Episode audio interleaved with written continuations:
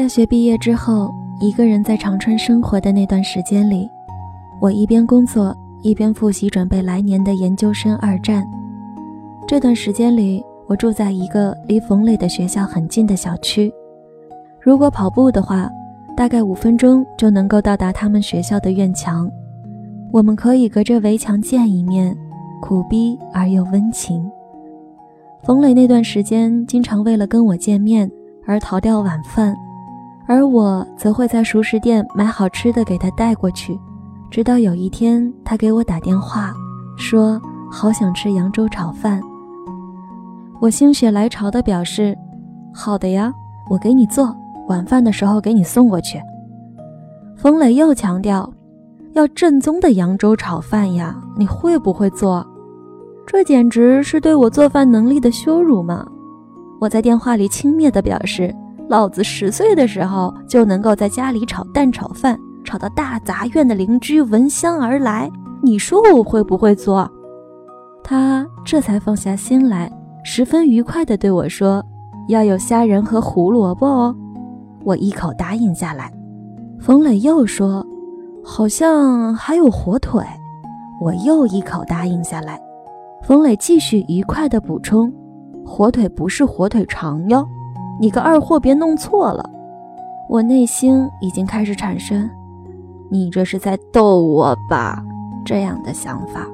这个时候，他突然说：“哎呀，等我去百度一下扬州炒饭的原料，念给你听哦。”当电话那头传来他欣喜地朗读着百度来的菜谱的时候，我终于按耐不住，发出了宗师级的尖峰怒吼。妈的，给你做已经很好了，还这这那那的，爱吃不吃。冯磊静落寒蝉半天，才委委屈屈地说：“是你答应要给我做正宗的扬州炒饭的吗？”挂断了电话，我整装待发，奔赴楼下的菜市场。冯磊碎碎念的声音在我脑中挥之不去。终于。我非常怂地掏出手机，开始百度扬州炒饭的原料。其实，在我内心深处，也是十分渴望能够做一份真正的扬州炒饭，而不是路边随随便便一大盘只有鸡蛋和零星的火腿肠、胡萝卜丁的食物吧。当我翻山越岭、跋山涉水地备齐食材的时候，距离从家里出发已经过去了一个半小时。我像一个征战凯旋、荣归故里的将军，志满意得的满载战利品而归。在接下来的一个半小时里，我忙着煮饭，给虾仁解冻，把胡萝卜和火腿切丁，把荷兰豆洗好切碎。等到起锅装盘的时候，又过去了一个半小时，一整个下午的时间都被我用来做这一份饭。我拿着饭盒去找冯磊。隔着塑料能够感受到米饭的温度，尽管当时已经是夏天，这样的温度却让人觉得心安。虽然一口未尝，但我知道它一定很美味。冯磊打开盒饭盖子的一瞬间，明显露出了惊讶的表情，然后他困惑地问我：“不是说只有蛋炒饭吗？”我咆哮着说：“谁让你一直叨叨叨的！”我有什么办法？冯磊尝了一口，然后眉毛一动，眼睛一亮，说：“嗯，真的很好吃，太厉害了。”那是当然，我心里悄悄地松了一口气，露出一副果然不出我所料的好吃的表情。回到家里的时候，一屋子食物残骸等着我收拾，锅碗瓢盆、灶台。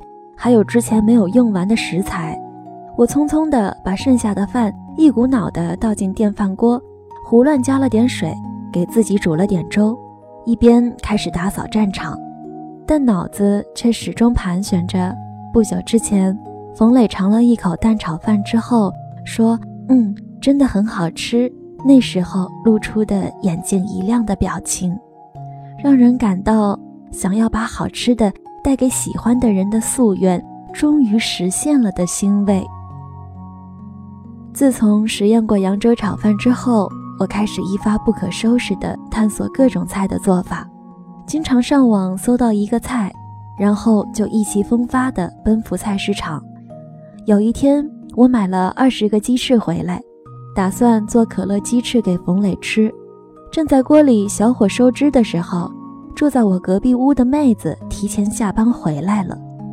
妹子噔噔噔噔跑进厨房，问我：“哎，你烧什么好吃的呢？”由于妹子下班的时间跟冯磊他们的晚饭时间是一样的，所以这一次提前下班是她第一次看到我做菜。我一边打开锅盖把鸡翅装盘，一边回答她：“鸡翅呀。”大概一秒钟之后，我反应过来应尽的礼貌，恍然大悟的用筷子夹起一块给她，说：“你尝尝。”妹子接过我的鸡翅，但是却没有立刻就吃，而是继续跟我聊了一会儿鸡翅多少钱一斤，以及我做这么一大锅要给谁等等。大概又过了两三句话的时间，妹子才回到她自己的房间。我跟在她后面，端着饭盒回到我的房间，准备出门给冯磊送去的时候，突然听见隔壁妹子大声对她男朋友说：“哎呀，磨叽啥？给你吃你就吃。”我顿时恍然大悟，原来她拿着那块鸡翅跟我聊天，并非真的关心菜市场的行情。只是想要把食物留给男朋友，而又碍于礼貌，不能拿了就走。妹子跟她男朋友比我晚搬过来一个礼拜，两个人年纪都很小，月收入都不到一千块钱。他们很少在外面买东西吃，都是自己买一些绿叶蔬菜回来炒。我基本没有见过他们两个人买荤菜。几乎每一天，妹子都会为一点鸡毛蒜皮的小事跟男朋友吵。我甚至已经习惯他们两个在隔壁你一句我一句的吼来吼去。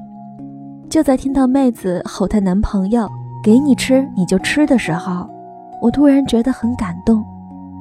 也许当事人无法察觉，但我作为一个旁观者，却觉得被深深的触动了，并且竟然觉得有些羡慕。像他们这样每天生活在一起，即使是每天吵得不可开交，但还是会愿意把唯一的一根鸡翅留给对方，这才是充满着生活气息的爱情吧。我想了想，又拿出一个盘子，盛了点鸡翅，去敲隔壁的门。妹子看到我的时候有些惊讶，我向她解释，我做的太多了，饭盒装太满，盖不住。放凉了也不好再热，你们帮我吃了吧。就是从那一天开始，听到他们吵架的时候，我再也不会产生“我操，这两个人怎么还不分手”的想法，而是又坏又贱的想：吵吵吵吵吵，最后还不是要和好？食物对于人类有着十分重要的意义，这并不是我作为一个吃货在危言耸听。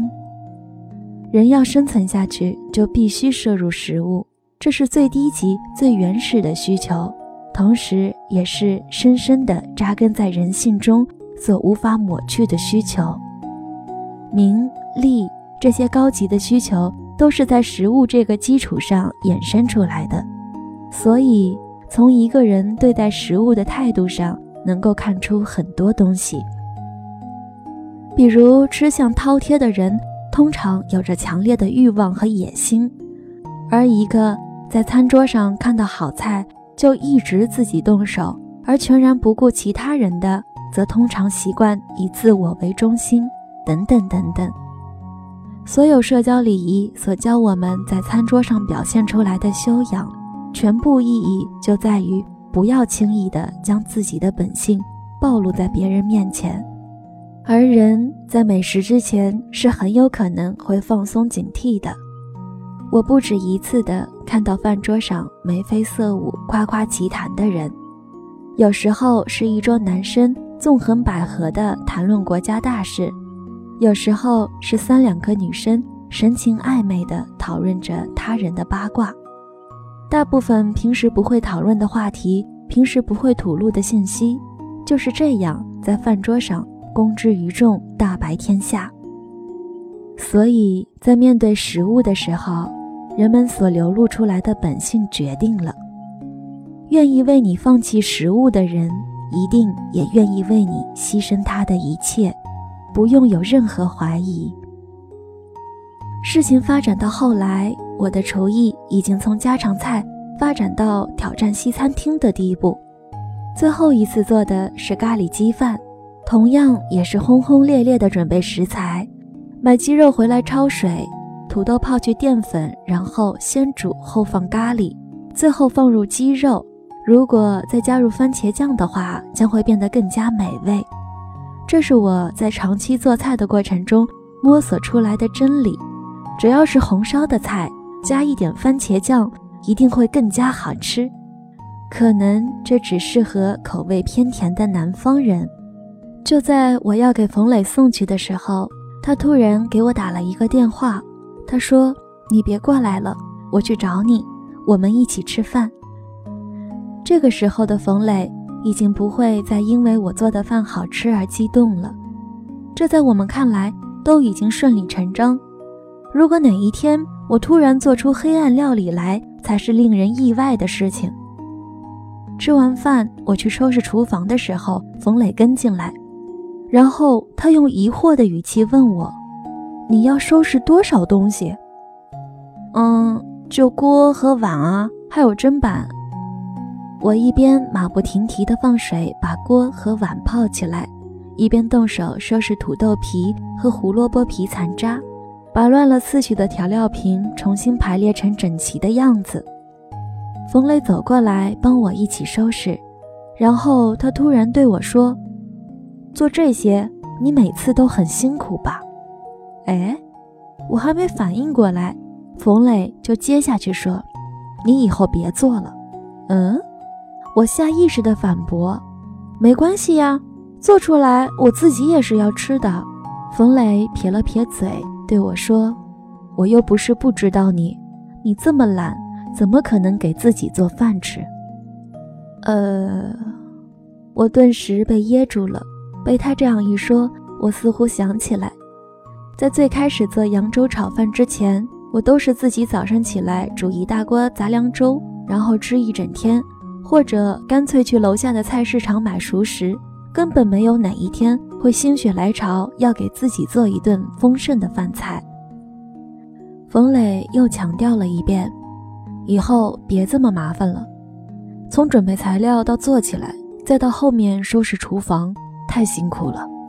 我之前没想过这些，以后平时咱们还是吃简单点吧。等双休天，我要是能请出假来，就带你出去吃好吃的。”你别在家里弄了。冯磊说话的时候，仍然在马不停蹄地帮我抹桌子。我停下来看着他，但是他甚至都没有看我，只是忙着手上的事情。所有这一切，好像都是漫不经心而又理所当然地从他口中说出来。他说：“跟吃的比起来，我还是希望你不要这么辛苦。”这并不是一句情话，也不算是剖白，但是，却让我觉得，没有情话，没有剖白，只有这一句话，也已经足够。